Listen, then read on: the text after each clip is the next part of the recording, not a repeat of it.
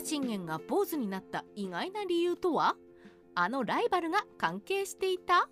甲斐の虎武田信玄。そんな信玄のイメージといえば頬ひげと口ひげを蓄えた坊主姿です。これは武田信玄が永禄2年1559年に出家してからのイメージなのですがところで信玄はどうして坊主になったのでしょうか？理由は一つではありませんがその中には上杉謙信への対抗心もあったようです。戦国大名はどうして権威を欲しがったの？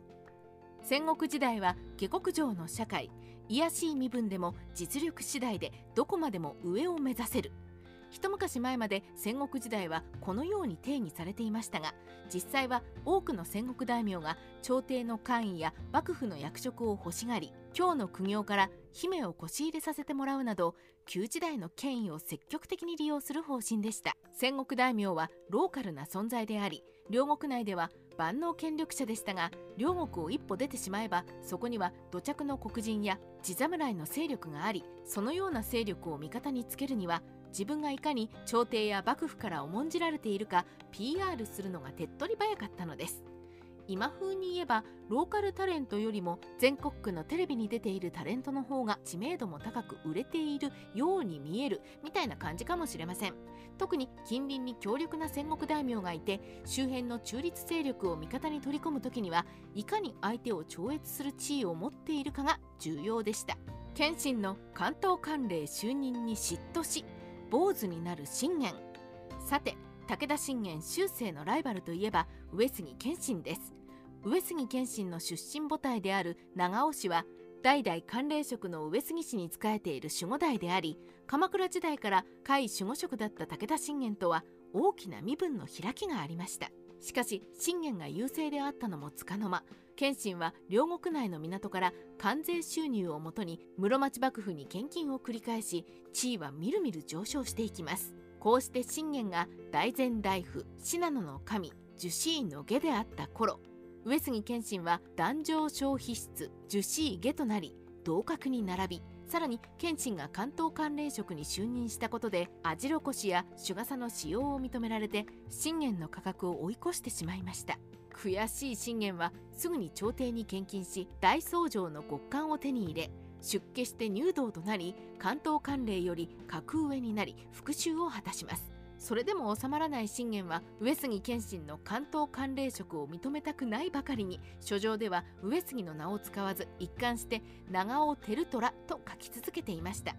まるで子供の喧嘩ですが北信濃領有をめぐり謙信と熾烈な綱引きをしてきた信玄は関東管領就任で謙信の状況が有利になり日和見している周辺の黒人が「だっせー武田のハゲ坊主官位で上杉に抜かれてやんの。これからは上杉に味方した方が得だな。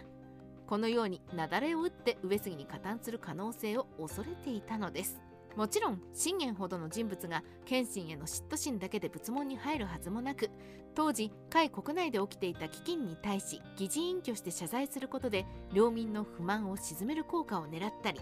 全国の自社勢力に対し強い発言力を得る効果もありました。残念。死後謙信に抜かれる信玄しかし急馬しのぎで大僧正になったことが信玄の死後にネックになります。信玄の死から100年以上後徳川綱吉の側用人として牽制を振るった柳沢義康は海源氏の子孫を自称し同族の信玄を尊敬していたため京都諸子代を通じて朝廷に対し信玄に増位するように働きかけました。信玄は存命中に樹脂下でしたからこれが受産民になれば晴れて苦行であり謙信に大きく差をつけることになります。ところが朝廷は信玄が出家し属性と縁を切っていることを理由に前例がないとして贈位を拒否したのです。信玄が予想しようもない痛恨のミスでした。日本が明治維新を迎えると明治政府は過去の名称に贈位して検証する事業を開始。明治41年1909年上杉謙信に対しジュニー義理の息子である上杉景勝に小三味を与えますが信玄には遅れて大正4年1915年受三味が贈位されたのみでした。なんと信玄はライバルの謙信はおろか息子の景勝にも官位で負けてしまったのです。神様としても謙信に遅れを取る信玄。